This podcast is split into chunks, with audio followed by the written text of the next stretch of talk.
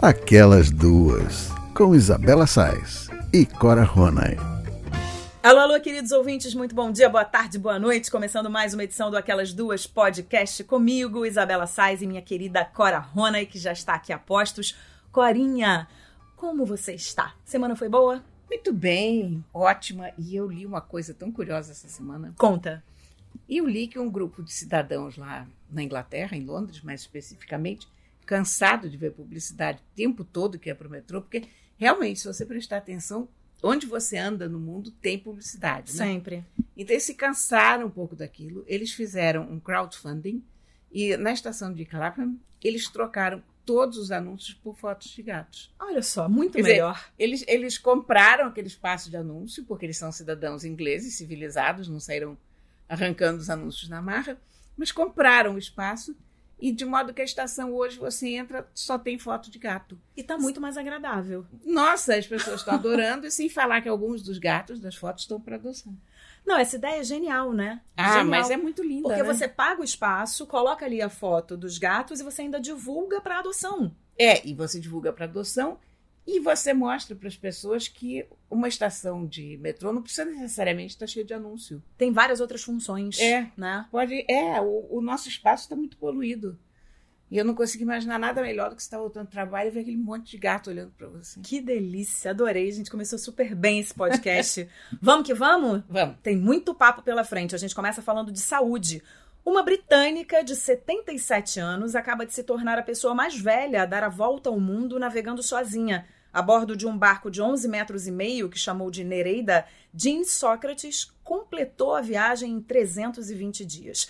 Não foi fácil e durante a jornada ela chegou a ter alguns contratempos. O barco da britânica sofreu danos nas velas e seus painéis solares foram perdidos no mar. Jean também contou que perdeu uma semana porque teve que escapar de dois ciclones no Havaí.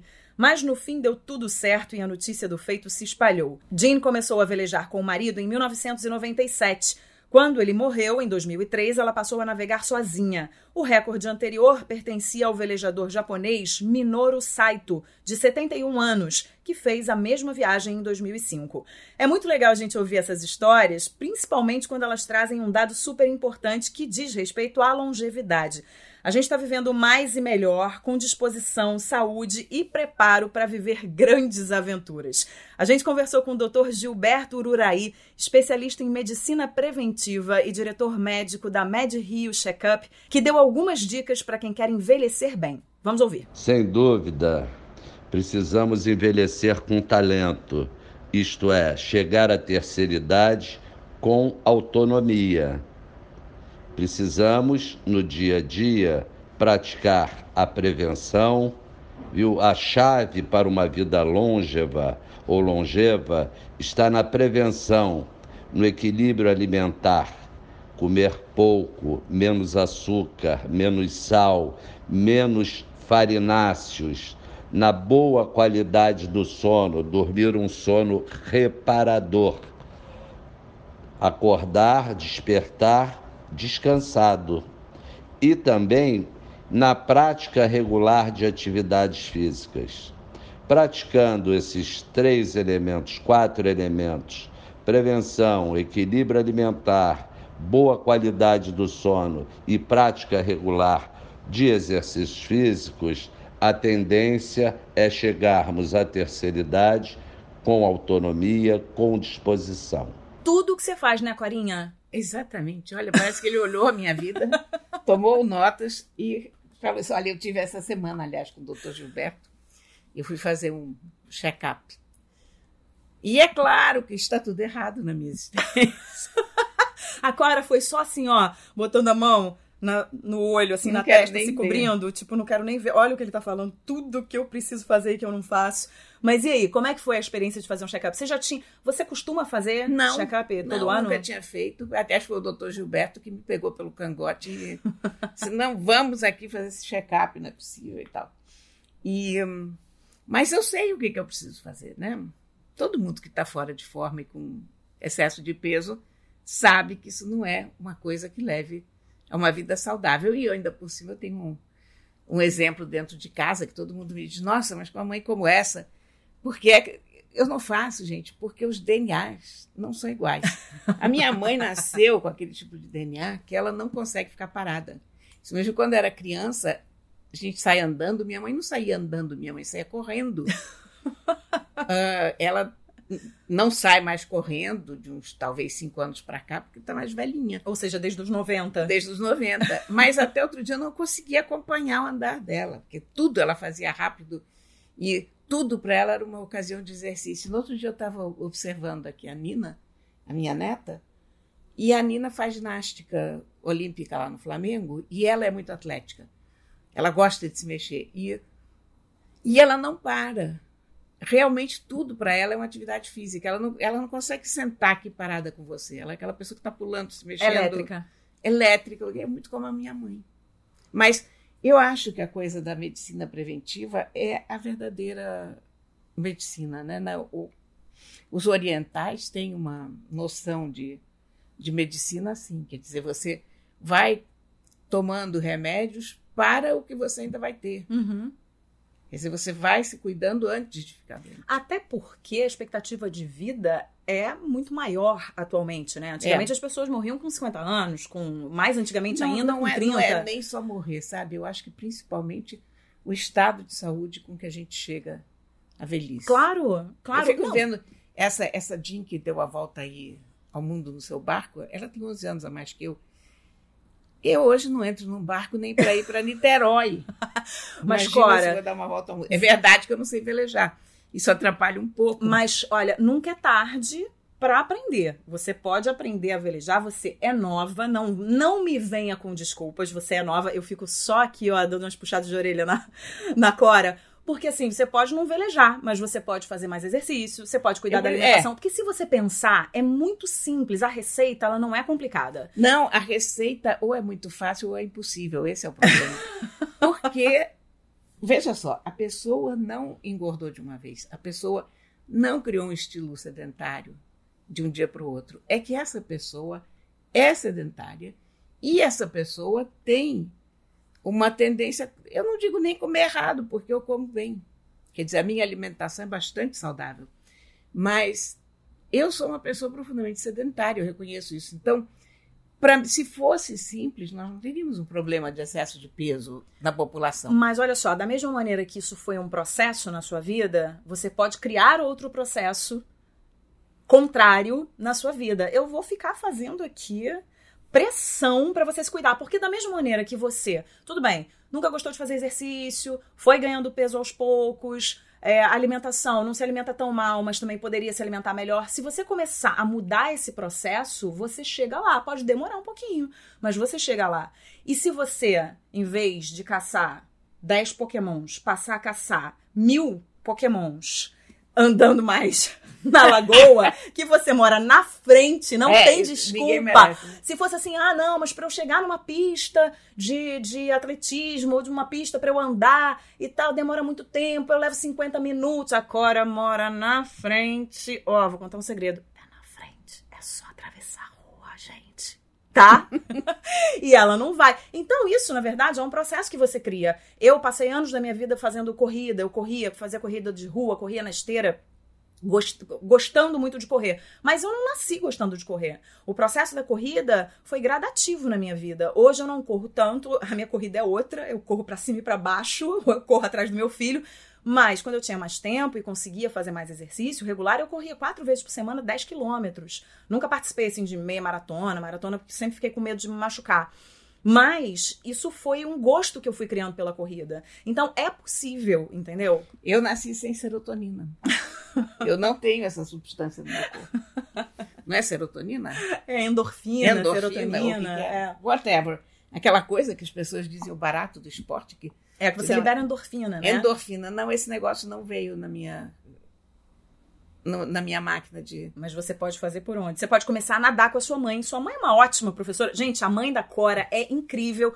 É um exemplo. Vocês vão agora, esse ano, a Cora estava me falando, por uma competição no Paraguai. Ela disputa, ela compete, ela entra na piscina, ela é um peixe É. Agora tem peixes aqui em homenagem à mãe dela. Não, e a minha mãe, a minha mãe chega aqui, ela fica olhando os peixes com. Ela fica avaliando o nado dos peixes, né? Ela disse, mas é incrível. Eles quase não se movimentam, você vê só um pequeno bater da, da barbatana. Diz, mamãe, esquece, você não é um peixe, você é uma pessoa. Mas olha, Cora, eu acho que é importantíssimo isso não, que o doutor a, Gilberto estava falando. Ele tem toda a razão. É muito importante porque, de fato, a gente está vivendo mais. E para a gente viver com qualidade, né? Essa é muito a, a coisa a da qualidade é o mais importante. Claro. Realmente, você tem que, tem que manter a sua saúde da melhor forma possível. E não é só isso, assim. Chega é... a ser burrice não fazer isso. Não, é só, e não é só a saúde. Claro que você tem que estar saudável, você tem que se sentir bem, mas isso é bom também para fins estéticos. Você se olha no espelho e se sente melhor, você cabe numa roupa, você tá, sabe, isso tudo mexe também com a autoestima da pessoa. Né? Você não está beneficiando só a saúde, você está beneficiando vários outros aspectos da vida de uma pessoa, assim, né? E aí você que é uma pessoa que gosta de comer, você pode experimentar coisas novas que fazem bem a saúde. Gente, a cara Ela da Cora. Tinha que, a gente tinha que ter uma live aqui, que a Cora tá tipo assim, ó, me trucidando com os olhos, tipo assim, para, chega que eu já sei o que eu tenho que fazer. Mas é verdade, você pode criar gosto por comidas que você nem imagina que existam, entendeu? Outro dia tinha uma pessoa falando para mim, cara, você já fez farinha de berinjela? Odeio berinjela, não há a menor possibilidade. Aí eu falei, não, nunca ouvi falar. Eu falei, pois é, é possível fazer farinha de berinjela. Sabe o que me fez lembrar agora? Um amigo meu, uma vez ele abriu uma revista é, bonitinho, o nosso querido ah, bonitinho, bonitinho, lá da rádio. Ele abriu uma revista, tinha assim, uma tela, uma, uma folha dividida, era uma propaganda. Aí tinha é, uma carne na brasa, assim, e um espetinho com vários legumes. Aí eu imediatamente olhei para aquela figura e falei, nossa, que espetinho maravilhoso. Ele falou, não acredito que você tá olhando essa, essa propaganda e você veio falar para mim que o espetinho é maravilhoso. Olha essa carne suculenta aqui. falei, cara, desculpa, a gente é diferente. eu salivo muito mais pelo legume, entendeu? Eu gosto. Você come legumes? Você eu come? Sou, eu sou a favor da preservação do verde. Você não come nada de legume? Como? Eu como eu, eu, eu como saladas, muito bem, mas legumes. Entendi. Não. A salada é gostosa, a salada é uma coisa que eu acho que complementa. Sabe qual é a diferença entre uma, de, da forma como a gente encara isso? Eu diria até. Não é nem os veganos, é as pessoas que comem muito e as pessoas que comem saudavelmente. É que para uma pessoa saudável, um prato de salada é uma refeição em si. Para a pessoa que come muito, aquilo é um complemento a uma outra coisa qualquer. É apenas uma entradinha. É, exatamente isso. Foi só uma Eu entrada. acho que, no fundo, essa é a diferença básica que, que nós que temos problemas de peso temos em relação às pessoas que não têm esse problema. Mas você estava falando, só para a gente fechar esse assunto, você estava falando dessa senhora de 77 anos, né, que deu a volta ao mundo de barco e tal. Eu também não tenho muito essas aspirações na vida de dar volta de barco e voar de asa delta e saltar de paraquedas. Eu não tenho essa coisa muito aventureira na vida, né? Porque tem uma coisa de você é, ter a pessoa de mais idade que é aventureira e ter a pessoa de mais idade que não é aventureira, mas que tem disposição também, mas para outras coisas. Eu gosto muito de viajar, mas eu detesto viagem é, de aventura, por exemplo. É, eu também. Somos parecidas. Trekking, não, não contem comigo pro trekking. É, eu gosto. Viajar, eu gosto de conforto, conforto. de tomar um banho quente no final do dia. Eu adoro ir ao Camboja ou ao Laos, mas eu quero ter um chuveiro bom no Laos, eu quero ter uma cama confortável no Camboja, né? é, eu também, eu tô, eu, tô, eu tô nessa. Ó, só pra gente terminar, vamos ver o que, que o doutor Gilberto Ururaí fala sobre prevenção. Hoje, as pessoas envelhecem melhor com mais saúde. Muitos indivíduos, aos 80 anos, trabalham, viajam e namoram. Têm uma vida saudável, sem surpresas. Hoje, não tem por que o indivíduo moderno se deparar ou se surpreender com doença grave avançada. Logo, pratique a prevenção, evite as doenças crônicas. Pronto, tá dado o recado. E, e ele tem razão nisso, né? Aquelas doenças que a gente pegava e que volta e meia ainda aparecem na Índia e na China, você vê tumor de não sei quantos quilos tirado. Não existe mais isso, deixou de existir na realidade ocidental contemporânea. Né? Que bom, né? Graças a Deus. Que bom. Assim caminha a humanidade. Vamos mudar de assunto agora e a gente fala da transformação do feminino.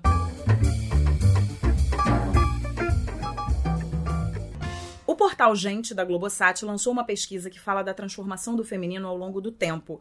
No decorrer da história, as mulheres tiveram diferentes papéis e representações na sociedade. Na pré-história e na Idade Antiga, elas eram protagonistas e reconhecidas pelo poder de dar a vida, sendo assim associadas à cura e à natureza. Homens e mulheres ocupavam posições de destaque nas esferas públicas e havia menos diferenças entre os papéis de gênero. Essa posição assustava parte da sociedade e, aos poucos, a diferença entre homens e mulheres foi se criando em certos aspectos. As mulheres foram sendo excluídas das esferas públicas e restritas ao mundo privado, ao espaço físico da casa. Quando a mulher passa a cuidar do lar, os três atributos tidos como femininos passam a ser cuidado, delicadeza e sensibilidade. Essas características, tidas como femininas, qualificavam a mulher para atuar no mundo privado, reforçando o binarismo. Mulheres são femininas e homens são masculinos. Nos anos 60, as mulheres começam a questionar esses códigos. O binarismo é colocado em xeque e nasce a multimulher, uma figura que é feminina em casa e masculina na rua. Mas, segundo o estudo, o efeito colateral dessa reconquista do espaço público por meio do exercício do masculino é a exaustão provocada pelo acúmulo de funções e expectativas. Ao agregar códigos do sexo oposto, a mulher passa a viver uma tensão constante e muitas começam a se questionar e tentar entender quem realmente são ou querem ser. O feminino, então, deixa de ser sinônimo de mulher e vai além das pessoas, ganhando outras interpretações, estando presente em tudo o que existe, na natureza, nos astros, o feminino como uma energia.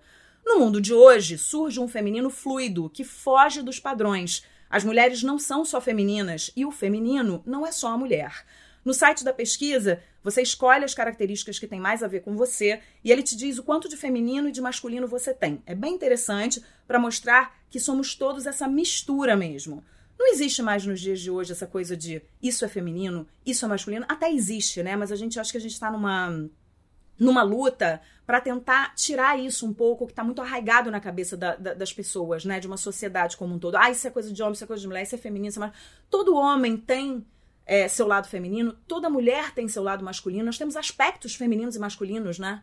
Segundo a ministra Damares. Não. Não, homens vestem azul, da... mulheres rosa. Exatamente.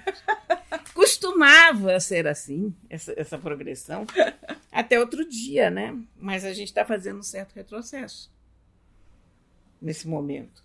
Né? Homens têm que vestir azul mulheres, que a gente, isso é a pior coisa que eu já ouvi. Não, não é a pior coisa que eu já ouvi, eu tenho ouvido muita coisa ruim. Eu tenho ouvido muita coisa ruim, inclusive dela, eu ouvi outro dia um, um áudio dela falando sobre é, educação e falando que crianças não podem ler livros de bruxas, porque bruxas... Harry Potter, eles, são, eles têm uma cruzada contra é, Harry Potter. Pois é, realmente, é um atentado contra a imaginação mas e a você, criatividade. você sabe que eu, eu fico com muita pena disso, porque eu acho, eu, eu venho de uma geração que lá atrás, quer dizer, já estava pegando o fim daquela onda machista em que realmente as mulheres ficavam em casa, mulheres.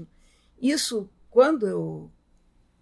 Quando eu tinha, sei lá, 10 anos, quando eu era criança, a maior parte das mães já trabalhava. Uhum. Então o mundo já estava começando a se modificar, porque depois da Segunda Guerra, com a mortandade que a Segunda Guerra provocou, você não tinha mais como se dar o luxo de manter a metade da população presa dentro de casa. Claro. Na Europa, todas as mulheres já trabalhavam. Aqui no Brasil, que estava mais longe daquele, daquela hecatombe que aconteceu, ainda havia. Eu me lembro de mães, de muitas colegas minhas, que não trabalhavam. Mas isso já era o fim de uma época.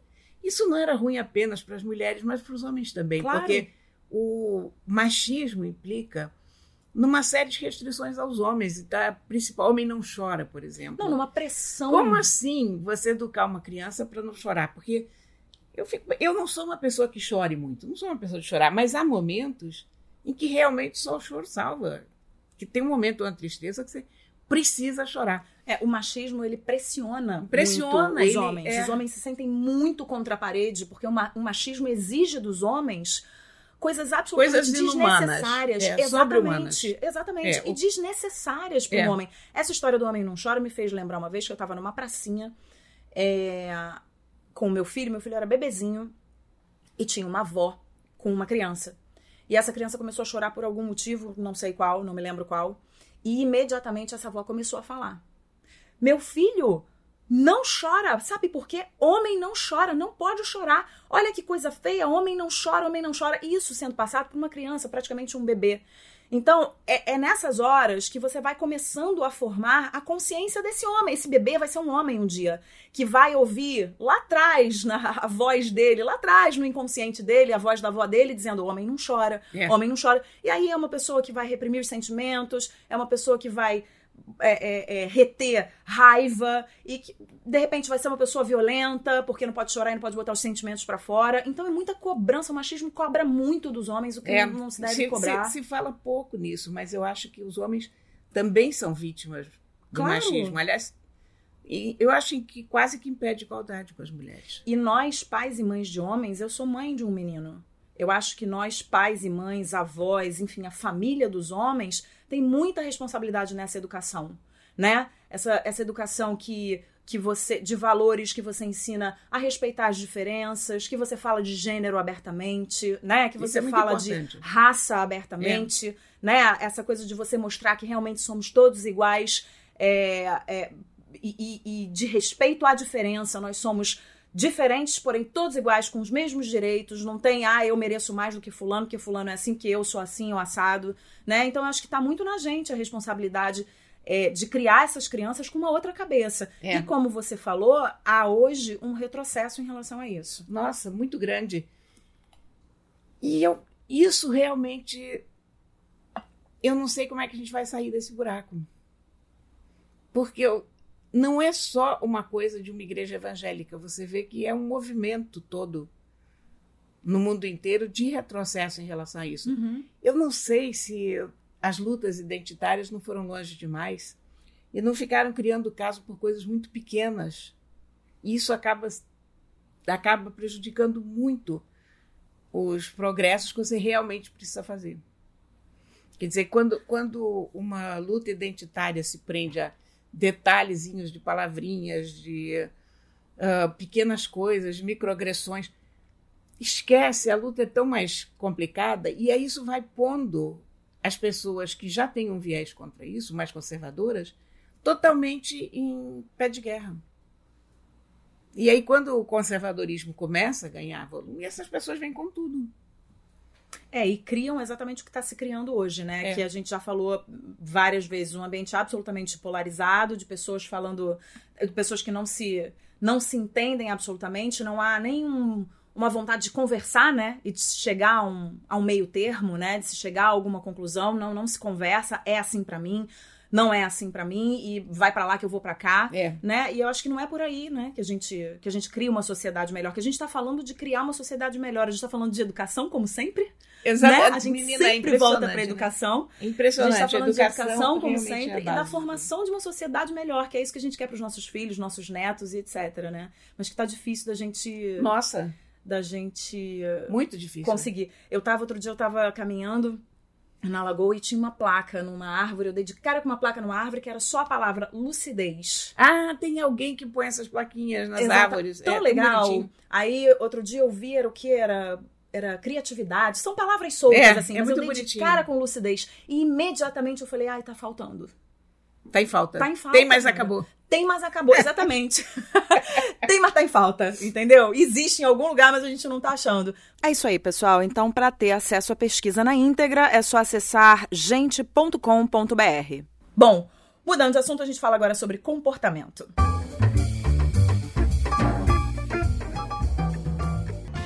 A gente fala agora sobre um texto que andou circulando nas redes sociais do Marcel Camargo. Ele é graduado em Letras e mestre em História, Filosofia e Educação pela Unicamp. E o texto é intitulado Tem muita gente boa indo ao psicólogo para poder lidar com as pessoas mais. Eu acho que eu não preciso falar Isso mais é nada. Isso é genial, né? né? Olha, o autor lembra que, com todos os avanços da sociedade em relação à tecnologia, à medicina e a outros conhecimentos, era pra gente estar tá muito bem, mas o que se vê mesmo é um retrocesso. Olha aí o retrocesso. Retrocesso está sendo a outra gente palavra. não consegue evitar, né? Não, você sabe aquelas nuvens de palavras, né? Que, que destacam as palavras mais faladas. A gente um dia tinha que fazer um, uma nuvem de palavras dessas dos nossos podcasts. As palavras mais faladas. E eu tenho certeza que retrocesso estaria muito presente. Sim. Bolsonaro, lamentavelmente, estaria muito presente. Gatos. Gatos, Peixes. sim. Peixes, cascudos. Cascudo, Educação. É, o cascudo nem apareceu hoje, tá, tá na toca. Olha, lembrei de uma outra, de uma outra é, é, expressão. É, explosão demográfica. A explosão demográfica, A gente fala- eu acho que a explosão demográfica, na raiz de tudo, não está a falta de educação, está a explosão demográfica. Exatamente. Olha quanta coisa. Então vamos fazer esse exercício. Mas olha, voltando aqui para o nosso, pro nosso texto, mas o que se vê mesmo é um retrocesso, pelo menos no que diz respeito aos relacionamentos, à afetividade, à empatia e aos sentimentos. Empatia a gente fala muito também. Também. É como se a gente tivesse muita informação à mão, mas não fizesse bom uso dela. A internet diminuiu as distâncias, mas algumas pessoas a transformaram numa espécie de terra de ninguém, onde não se precisa seguir as mesmas convenções do mundo real, digamos assim. Nas redes não há lei ordem, ninguém precisa se importar com o outro. Muita fofoca, muita opinião vazia baseada em suposições, muito julgamento, fake news, e essa frieza não fica restrita ao mundo virtual. Vivemos um tempo onde as relações são atropeladas pela competitividade, pelo egoísmo, egocentrismo, materialismo e por aí adiante. Por conta disso, tem também muita gente adoecendo emocionalmente e lotando os consultórios de psiquiatras e terapeutas atrás de dicas para lidar com gente má. Aí, Corinha, eu te pergunto o seguinte: você que volta e meia tá tretando na internet, como é que a gente lida com essa gente má que tá por aí? Olha, é muito difícil, só Bloco. dando um bloco. Bloco é vida, bloco é saúde. Exatamente. Porque é uma coisa muito esquisita que aconteceu com. Eu não sei se o governo Bolsonaro é causa ou efeito. Mas houve, e eu odeio essa palavra empoderamento, mas houve um empoderamento dos maus. Quer dizer, eu acho que isso nasce um pouco, da, a internet é um pouco culpada disso, porque isso é outra coisa que a gente conversou já frequentemente. Antigamente, os mecanismos de divulgação de ideias, eles tinham certas salvaguardas que impediam as pessoas mais extremadas, as piores pessoas, de se manifestar. Ah, você passava por editores para chegar a um jornal, você tinha a direção da rádio, você tinha. Enfim, não era qualquer pessoa que chegava lá e deitava falação. Com a internet, qualquer pessoa chega lá e deita falação. E nisso, o que a gente viu foi o aparecimento de pessoas que são realmente mais. Eu acredito que há pessoas mais, mais, Também acredito. sabe? Uhum. Cheias de maldade. Essas pessoas começaram a ter um espaço que elas nunca tiveram. Ou que iam ter, sei lá, num caixote ali na esquina da praça, em algum canto. Mas realmente não na proporção que tem. E aí o Bolsonaro é uma dessas pessoas más.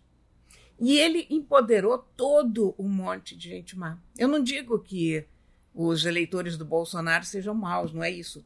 É que as pessoas que são más de natureza, elas se sentem encorajadas quando Mas- elas veem um exemplo. Elas se sentem com permissão para fazer o que Pra- elas pra não dizer sentiam ter permissão antes, É. né?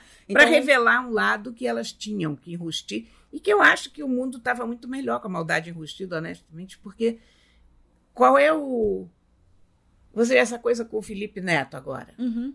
Felipe Neto ia participar de um debate, não pôde participar porque recebeu ameaças de vida e tal, Por conta do que ele fez na Bienal. por conta do que ele fez na Bienal, que que, ele os foi comprar livros e distribuir livros de graça. Quer dizer, você cada um pode ter a sua opinião. Agora, você impedir um cara de participar de um debate com ameaças, totalmente equivocado isso e mal. É uma coisa de gente má. É, a gente volta a isso. E né? eu acho que a internet, ela também funciona como um escudo, né? Porque é uma coisa é essa pessoa chegar e fazer alguma coisa na sua frente, falar alguma exatamente. coisa na sua frente. Só que ela tem ali a internet, ela não tá perto de você, ela não tá olhando pra você. E Ela- as ela- coisas ela muito tem- mais fáceis assim. ela tem a vantagem de um certo anonimato. Mesmo que o nome dela esteja lá, o nome é um nome, é uma etiqueta, mas não é a pessoa em si. Uhum. né? Não é como você chegar e falar na cara da pessoa. Não sei, eu vejo com uma certa preocupação isso. E, de novo, a gente foi falar em, em explosão demográfica, também não sei se esse aumento da maldade não é uma autopreservação da natureza contra o excesso de gente. Uhum. Então, sei lá, a natureza vai pondo os seres defeituosos para como não anticorpos, mas como agentes de ataque do, de um sistema que está crescendo demais. É, mas isso que ele diz aqui no texto, que tem pessoas que estão. Então, exatamente. Então, as pessoas que não se enquadram nisso, elas estão chocadas com a quantidade de maldade em volta. Elas não estão só chocadas. Você sabe que eu entrevistei no ano passado, ou retrasado, eu entrevistei um psiquiatra no ano das eleições. Ano passado, já tô. Já, ah, ano passado. Ano passado. Já tô aqui perdida. No ano passado. Eu entrevistei um psiquiatra exatamente sobre o crescimento de pacientes no consultório, inclusive pacientes tomando medicação por conta das eleições, porque nas eleições já começou Nas eleições foi pior. clima. polarizado, todo mundo brigando, to- né? Famílias brigando. E ainda tem isso. Você briga com o pai, você briga com mãe, você briga com o irmão, você briga com o melhor amigo. E ele falou: as pessoas estão profundamente afetadas pelo clima É, eleitoral. no- no- eu acho que nas eleições foi pior.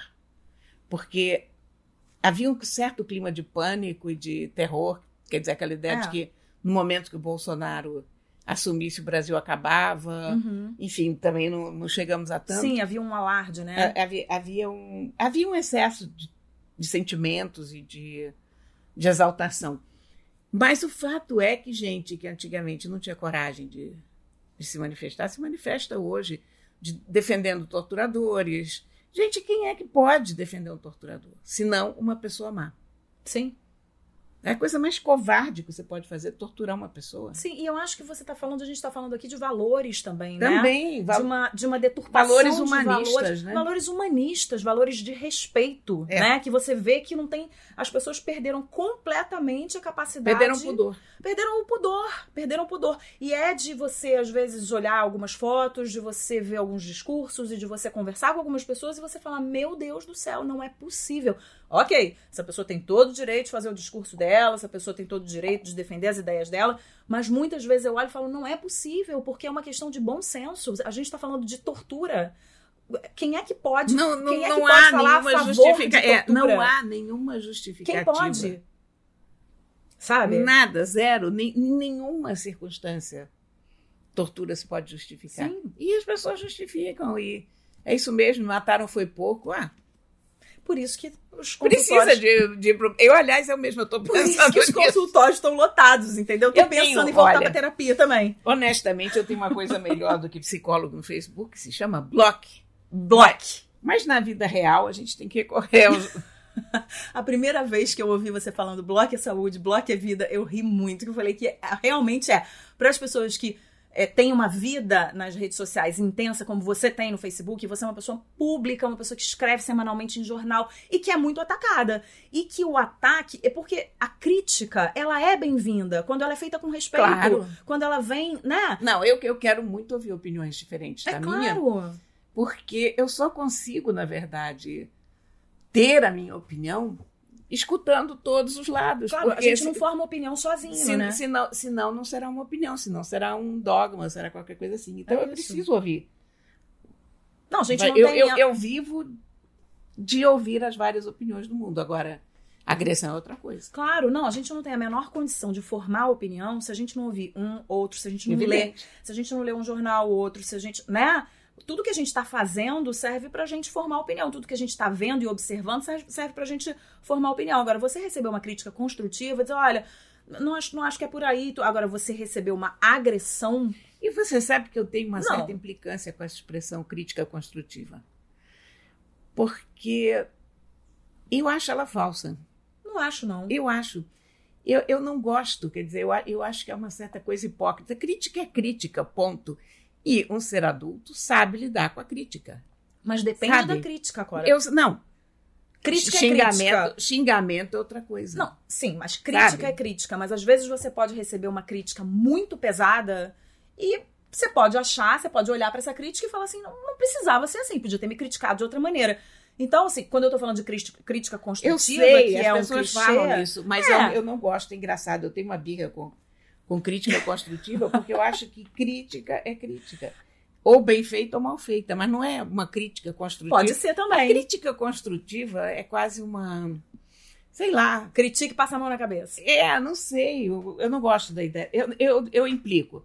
Sabe aquelas expressões aí, que. aí. Hoje, aliás, ninguém implica. Hoje em dia todo mundo tem ranço, né? Então, eu tenho ranço com crítica positiva. Olha, eu não tenho. Eu gosto da, da expressão. A expressão é, é uma expressão lugar comum, mas eu gosto da expressão. E eu acho que existem, existem críticas e críticas. Eu acho que há aí- boas críticas e há más E críticas. há más críticas Como também pode tudo, ser. claro, a gente pode mas- chamar assim. É. Tá tudo certo. Tudo vale tudo. Né? Vale tudo. Olha, vamos falar, vamos trocar de assunto agora e a gente fala sobre cinema. Vamos falar sobre cinema.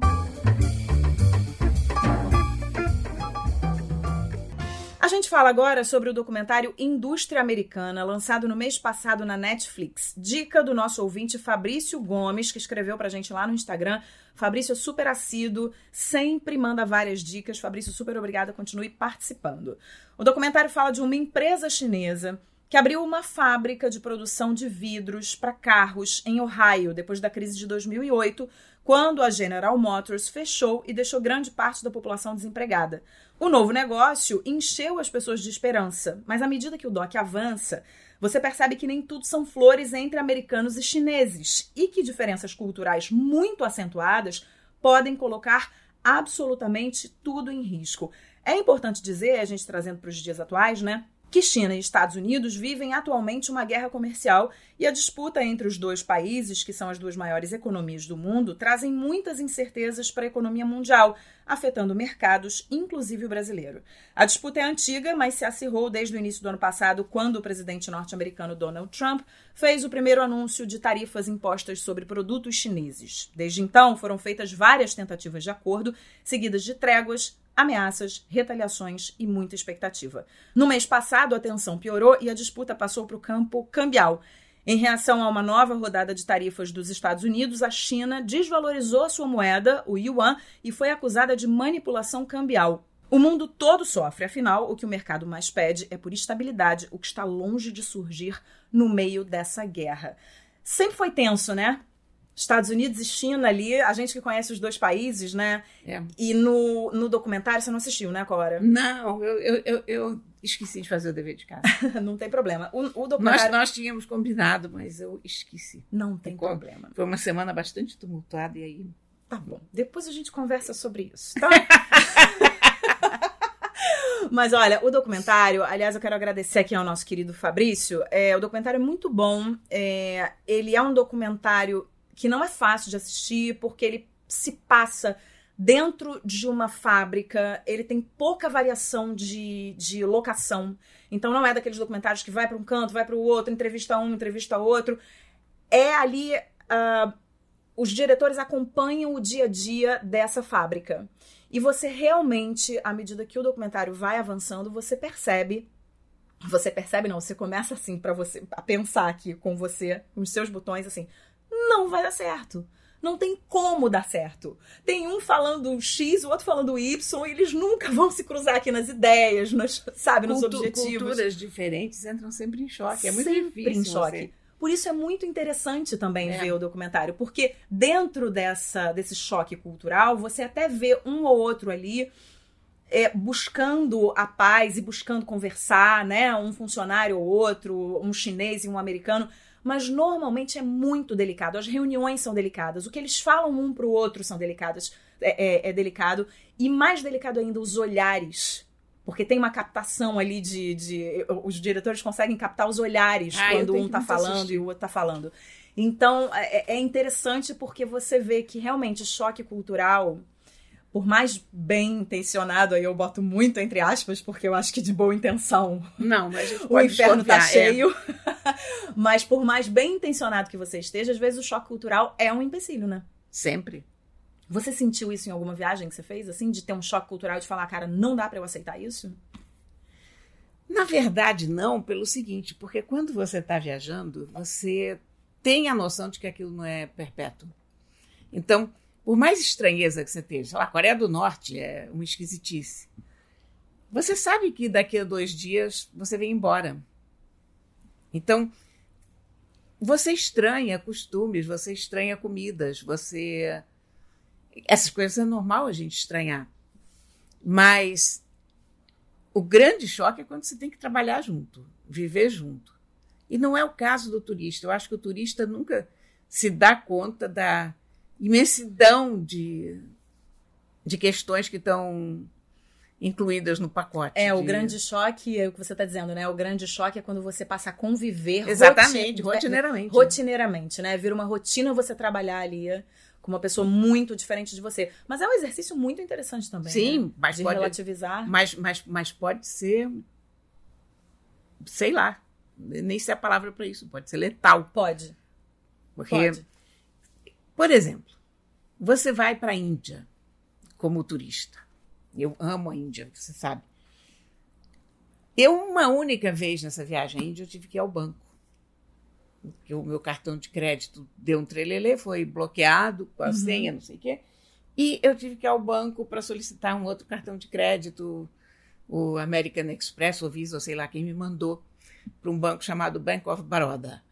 E lá tinha a gerente do Bank of Baroda, que era uma senhora tremendamente mal encarada, que estava conversando no telefone. Eu fiquei sentada, eu perdi quatro horas da minha vida sentada em frente a essa mulher, olhando para ela, Ah, enquanto ela fazia todos os toda a rotina de humilhação do,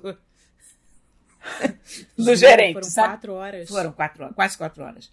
Então, Hum. primeiro ela, ah, muito gentil, aceita um chá, aceita um chá. Tá, tá, tá. Nisso eu vejo que ela, ela e ela tá no telefone. E ela, ela tava no telefone, ela fazia assim com a mão, tipo, me dá um tempo. Mas eu vi que era uma conversa particular, eu não falo hindi, claro, mas acontece que o hindi, como eles falam em geral em Nova Delhi, tá, é muito cheio de palavras em inglês. Então, as palavras em inglês que eu pegava da conversa não tinham nada a ver com, com uma conversa comercial, bancária, ou qualquer coisa assim. Aí você deduziu Então, que deve- era uma e, to- e conversa toda, íntima. toda postura corporal, você entende que aquilo é uma conversa, não é uma conversa de trabalho. Daqui a pouco ela terminou aquela longa conversa, ofereceu o chá, sumiu lá para dentro. Sumiu lá para dentro, não sei o que, daqui a pouco ela volta, daqui a pouco vem um rapaz, traz não sei quantos papéis. E ela disse, só mais um, momentinho. Então eu fiquei pensando, e finalmente, quando eu saí de lá, eu estava num grau de ódio e de Também, né? irritação, porque eu sabia muito bem que confrontar aquela mulher era o fim da minha viagem, porque nunca que eu ia conseguir um cartão mais na minha vida. Então, eu, eu tive que engolir aquilo tudo muito quietinha. E sim, senhora, pois não, e aceito Tomando um chá, chazinho. sem dizer para ela o que eu achava que ela deveria fazer com o chá e onde é que ela deveria enfiar a xícara e tal. Agora, você imagina, isso, eu estou numa viagem de turismo. Você imagina se eu moro na Índia.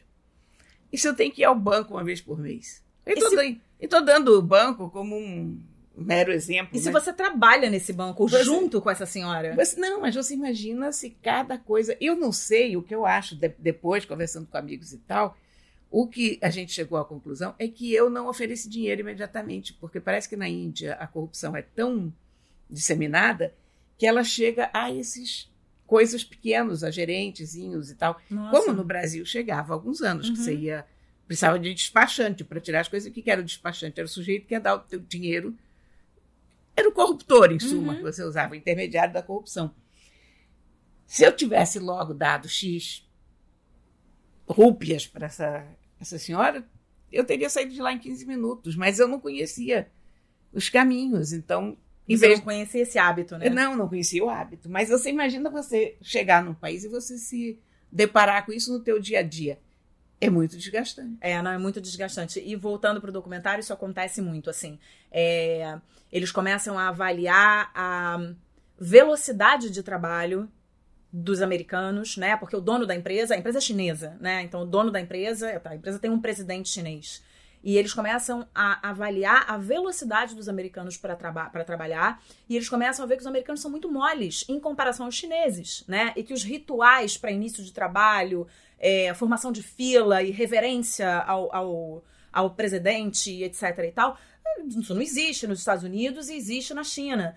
E na China eles têm essa coisa de trabalhar 12, 13, 14, 15 lá e não para, final de semana. Eles são praticamente mão de obra escrava. Mão né? de obra escrava, exatamente. Então tem uma discussão também muito interessante no filme sobre sindicato, porque a- começa a se fazer ali, os americanos começam a fazer uma campanha para que haja sindicato, e a Chi- a China não quer dizer de jeito nenhum, porque o sindicato vai forçar a- a- as leis trabalhistas acontecerem, né? E- Claro. E, e a China não tem interesse nisso. Então é muito interessante porque você vai além e percebe como a, cada país enxerga o seu, o seu trabalhador né? E, e isso também, a partir, de- a partir do momento que você enxerga e trata o trabalhador de, de maneira X ou Y, você provoca coisas na vida dessa pessoa lá na frente, né? Essa é uma pessoa que vai trabalhar feliz ou não, uma pessoa que vai ter uma doença ou não, vai Exatamente. sofrer um acidente de trabalho ou não. Então, o documentário é muito interessante. Eu achei se eu pudesse falar alguma coisa, se eu pudesse fazer uma crítica boa a esse documentário, eu faria o seguinte: achei ele um pouco grande. Ele poderia ser um pouco menor, por, exatamente porque ele não tem é, variação de locação. Então, em algum, alguns momentos você fala, ai, quero sair, meio claustrofóbico, eu quero sair dessa fábrica. Mas fora isso, eu achei muito interessante, muito interessante a maneira como ele é conduzido. Você consegue ver bem os dois lados e. Um, e consegue entender um pouco a visão, principalmente de trabalho que cada Não, um dos países bom. tem. É muito legal. Então tá aí, é, indústria americana, a dica do nosso querido ouvinte Fabrício Gomes. Obrigada, tá? E chegamos ao fim do nosso programa com as dicas maravilhosas. Começa, Corinha, o que, que você quer mandar de dica aí para os nossos ouvintes? Eu estava em Buenos Aires, né? E foi muito engraçado, eu já falei isso semana passada, porque eu estava em Buenos Aires, mas o tango não me vinha à cabeça, porque eu estava com uma música do Cartola. Fiquei, sei lá, três dias em Buenos Aires com Cartola. Cantando cartola. Cantando Cartola. Isso foi uma coisa assim totalmente bizarra. Ah, Mas eu tive um efeito de tango retardado na minha vida, porque na semana passada eu te falei das- dos tangos do Gardel. uhum. E aí, essa semana, eu caí no Mano a Mano, que eu acho uma obra-prima. E, sobretudo, interessantíssimo como uma expressão do lunfardo, que é a gíria Uhum. de Buenos Aires, né? Então, um negócio que começa com retiflau e me tristeza. Retiflau é uma das palavras mais bonitas do mundo. Então, a minha dica é mano a mano. Com Vamos o Carlos colocar. Gardel. Vamos colocar. Vamos colocar E eu, agora. e eu agora, essa semana, que já não estou em Buenos Aires, eu tô com tangos rodando na cabeça de noite sem parar. Tá bom, não tem problema. Esquisito, né? É, esquisito, mas tudo bem, pode. Pode, e pode, a gente deixa. E me fala uma coisa, Corinha, e aí, tem, tem livro ou foi só Gardel mesmo? Só Gardel. Exclusivamente Gardel hoje? Exclusivamente Gardel. Foi uma Tá semana bom. muito atrapalhada, tive muita coisa para fazer e tô com a leitura muito atrasada. Tá bom, eu tenho duas dicas hoje, fora a música. É, uma delas é a exposição que tá rolando, isso é pro pessoal que tá no Rio, gente. É a exposição que tá rolando no Museu do Meio Ambiente, no Jardim Botânico, sobre Darwin. O nome da exposição é Darwin, Origens e Evolução. Vale super a pena, a exposição tá linda, as crianças amam. Pra quem tem criança, então, é sensacional que você pode contar a história, enfim, apresentar Darwin, a teoria da evolução, etc e tal. E você tá do lado do Jardim Botânico, então você pode dar uma É um super Uma- passeio, né? uma volta no Jardim Botânico e depois ir na exposição, ou vice-versa. Então, essa é uma das minhas dicas. E a outra, que é uma dica muito importante, é a seguinte: eu fiz nesse final de semana um curso de primeiros socorros, um workshop de primeiros socorros. É, focado em desengasgo e reanimação cardiorrespiratória. Eu sou uma pessoa muito interessada em saúde, sou, enfim, fuço tudo. E aí, quando eu soube, foi a nossa querida Antônia Leite Barbosa que Ah, que- promoveu esse, esse curso com, com as Matildes, que é um grupo que a gente tem na- no WhatsApp que fala sobre questões femininas. E ela conseguiu juntar um grupo bom de mães, de mulheres interessadas é, em saúde e em salvamento. É, e a gente chamou, ela chamou o pessoal do Reanime Rio para realizar esse workshop. E é muito importante. Às vezes, às vezes a gente não tem noção do quão importante é você saber uma manobra de desengasgo, você saber uma fazer uma massagem cardíaca, né, para reanimar uma pessoa. Muitas vezes você tá num restaurante, acontece alguma coisa e você acaba não salvando uma vida porque ninguém em volta, se você não tem um médico, né, ninguém em volta sabe fazer essa manobra. E quando a gente tem filho pequeno, é muito importante que a Muito, gente saiba super. e muito importante que a gente passe esse conhecimento adiante para avós, pro, né, para familiares, para babás, etc e tal. Então, eu super recomendo. Eles montam é, grupos é, de acordo com o interesse da, da, da pessoa e tem um mínimo de pessoas para fazer o curso. Mas é só entrar em reanime-rio.com.br, tem todas as informações ali. E salvar uma vida Super legal isso, é né? muito importante a gente ter as ferramentas para salvar É. uma vida, seja de uma criança, seja de um bebê, seja de um adulto. E as manobras, nenhuma delas é impossível de se fazer, então dá pra gente aprender num workshop e é de suma importância. Super. né? Então tá aí a minha dica é, para as pessoas que têm interesse, reanime-rio.com.br. www.radiocultura.com.br. E para finalizar minha dica de música, eu tinha escolhido uma dica, uma, uma, música, mas depois eu fiquei pensando na nossa pesquisa do feminino e do masculino. Aí eu vou sugerir para os meus ouvintes é, masculino e feminino do Pepeu Gomes. Ah, Ser um homem é. feminino não fere o meu lado masculino. Acho que tem tudo a ver com o que a tudo gente falou. Ver, não tem nada mais parecido. Né? Então vou botar lá na nossa playlist. E aqui, recadinhos finais. Se você quiser ouvir músicas boas, assina a nossa playlist no Spotify, que tem mais de 200 músicas. É uma delícia para qualquer momento, né, Cora? É. É uma delícia, né? Não é porque a gente esteja fazendo, mas é porque tá ótimo mesmo. Não é porque a gente tem bom gosto, tá? É. Desculpa, tá? mas tá muito bom. Então vai lá na nossa playlist, pode assinar, pode mandar também a sua sugestão de pauta para aquelas duas podcasts, gmail.com e também seguir a gente no Instagram, no arroba aquelas duas podcasts, certo? Muitos canais de comunicação. Foi ótimo de novo, adorei conversar com eu você. Eu também, jogamos muita conversa fora. É, adorei conversar com a Matilda também, que vocês não viram, mas a Matilda entrou aqui, a gente teve que parar o programa, miou, ronronou no microfone, agora Porque tá olhando miou, pra gente. Miou é modo de dizer, porque a Matilda não mia. Não, ela reclama. A Matilda é um, uni... Matilda é um unicórnio, como todo unicórnio, o unicórnio não mia, ela reclama do mundo. tá certo. Então é isso, uma ótima semana para todos os nossos ouvintes. Corinha, um beijo, adorei. Beijos para todos. Até para semana. Até a próxima. Valeu. Aquelas duas, com Isabela Sais e Cora Ronay.